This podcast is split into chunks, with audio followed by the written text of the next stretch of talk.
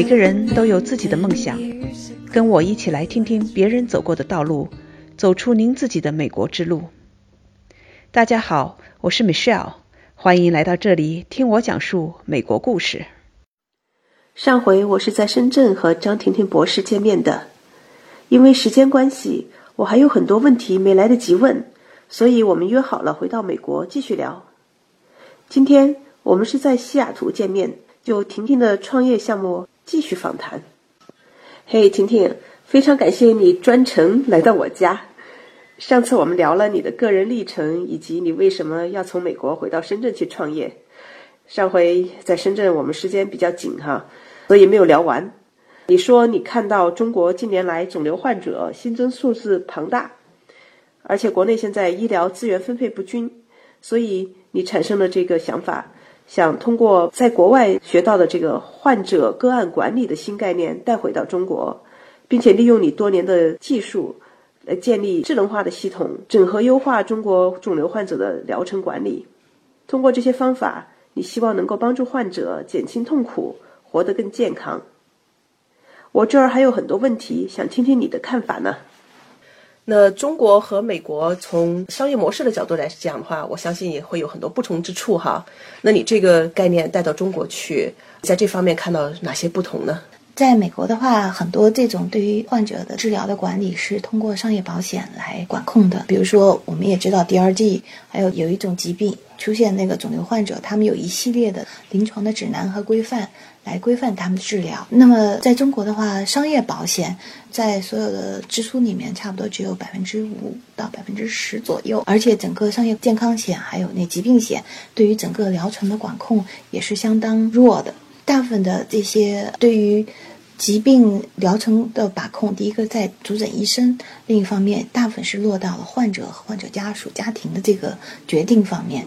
因为中国的患者的话，发现肿瘤诊断以后，起码会会三四个医生，他会会跳不同的医院去选，然后去找到他们想就做的医生，然然后去做治疗。所以对于整个疗程的。管理是相当空白。另一方面，他们进入医院以后，医生主要是他对于在医院内的治疗进行管控。在中国的话，现在近期的发展也是院内的这些疗程指南做的还比较不错，起码是三甲医院都还可以。但是有一个比较大的空白，就是患者离开医院以后怎么办？在美国的话，是有营养师、有复健师、康复师，也有一些社会工作者来。帮他整个管控他整个的流程，在中国的话，这部分也还是比较空白的。我们这套系统希望是通过全程的管理，让患者的生存能够提高，然后也是提高患者整个家庭的生存质量。我想这个还是对于患者有价值的。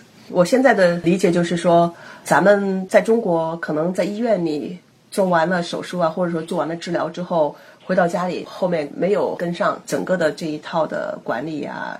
从患者的角度来讲，我们不知道到底要怎么做，或者说我们知道一点，那么就自己去做了。你这套系统以及带来的这套服务，从头到尾是在一个比较科学的方法下进行治疗、进行康复。对，另一方面的话，我们也是帮患者管的，也是他的这个疗程的这些信息和档案，他们吃了哪些药。呃，有过哪一些反应？出院以后呢？这些反应对医生来说也是非常有价值的，对于调整治疗方案的一个补充吧。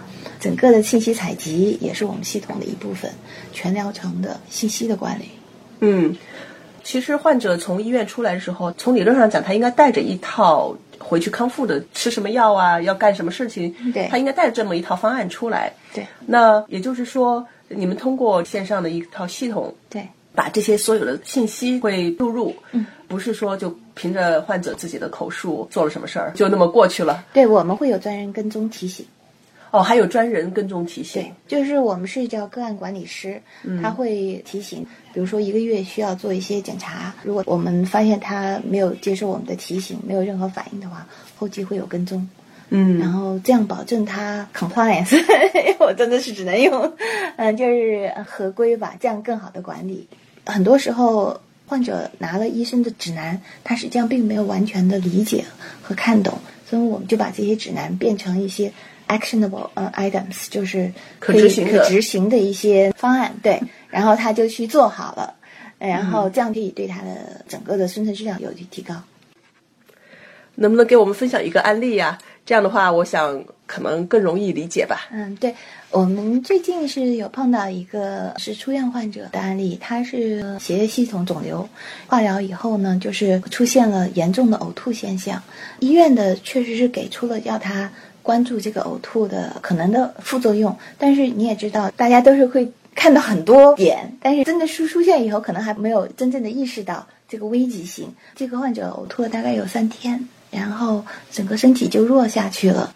我们是因为有线上和医生直接沟通的一个渠道，那么患者主要是患者家属可以紧急的联系他的主诊医生，在我们平台上，然后主诊医生对接的话，就可以看一下他以前的档案。因为直接打电话给医生的话，他会，you know，out of blue，他也不知道是谁，然后以前做过什么。那么在我们的系统上这样连接的话。医生就可以看到哦，患者是谁，然后他以前做过哪些治疗，然后这样子的话，他就可以更好的给出建议。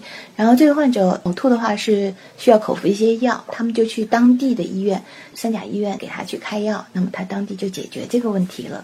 嗯，呕吐的话是解决了问题，同时是发现他白血球指标在往下降，这也就是他同时有非常严重感染的可能性。我们也给他指出，因为他每次做完嗯检查以后，他会拍照把他的那个检查单给我们，然后我们系统里面如果是出现风险值的话，会自动发那提醒和警告，然后他就去医院深白的治疗，然后这样子就是规避了那个严重的感染。哦，他们会发现，尤其是在化疗期间，这个是一个相当大的风险。嗯，也就是说，这个病人他用不着再跑回到。治疗肿瘤的医院可能是在外地，对吧？对对。根据这个系统以及根据你们的这些线上的专家的分析，他的主治医生可以通过系统直接跟病人进行追踪以及沟通。对，当时当地的话，他们一般也有一个主诊医生，很多时候这是通过他们当地主诊医生、肿瘤专家一个建议，然后对于患者的这个治疗进行管理。因为准确说，肿瘤治疗这是一个非常专业的一个治疗过程。嗯，当地一般的家庭医生可能是。就在管理方面，并不是有这么多的经验，嗯，所以就是通过这种线上线下的这种对接的话，可以把这一部分的对患者的管理降到就当地医院的层面，算一种分级诊疗的一种方式吧。哇哦，那我现在听明白了，你这套系统其实串接了从患者到各级医院专家的这个整个的一个过程。然后再加上出院之后的一系列的服务啊、分析啊，以及这种提醒功能，让这个患者在整个的治疗过程和康复过程中得到一个比较全面的这种信息，而且比较有保障的，让他执行他的康复计划。对，嗯。那婷婷，知道你现在线上这块系统已经基本上达成，总体来讲的话，整个项目现在进行到哪个阶段？另外的话，我特别关心的是。什么时候这套非常有用的管理哈，能够在全国让我们所有的老百姓能用得上呢？因为我们这套系统拿到国内的话，还需要一些适应，所以我们在去年十月份开始，也就是在北京北大肿瘤开始进行试点和共同的科研嗯推进，所以他们也给了我们很多很多新的很好的建议，所以我们现在属于差不多是 beta 状态，大概要到第三季度。可以开始进行推出。嗯，你推出的话是什么计划吧？怎么个推法？好，开始我们会在广东和北京做第二阶段的推进，主要是因为广东和北京的医疗资源相对比较集中。嗯，然后另一方面，我们也是在跟更高级的医师的协会进行洽谈，这样子可以跟他们临床管理的规范进行对接。哇哦！对，希望就是我们真的是，嗯，愿意和医生一起把对于整个肿瘤患者院外的管理也做起来。哇，这个是很大的一件事情哈。呃，我知道后面的路慢慢，慢慢来，慢慢来，是一个起步阶段，对吧？对 对对，先把东西做出来，对，让它好用。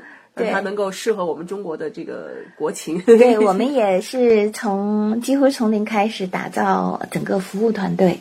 我们很庆幸的有肿瘤专家，就是很有经验的肿瘤专家加入我们的团队。然后我们也非常欢迎其他的 有志于帮助肿瘤患者的也可以加入，因为我们发现肿瘤患者的家属很多也是对于。这个信息也有有很多自我教育，然后我们也希望能够更好的利用他们长期积累的这些知识和经验。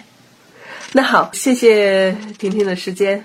我们保持联系，我会继续关注 这个项目的发展。好的，希望它早日在全国开花结果。对我们现在的对外的品牌推进是叫康爱三六五，原来是叫抗癌，但是哦，抗癌有点儿 对吧？让人一看吓得跑了。对对，所以是康爱，健康的康，嗯，有爱的爱吧，有爱的爱。OK，康爱三六五，嗯，OK，我明白了，三六五是三百六十五天。对，好的，谢谢，嗯，好，谢谢，再见。再见。如果您对张婷婷和她的团队正在努力打造的康爱三六五服务感兴趣的话，请订阅本栏目。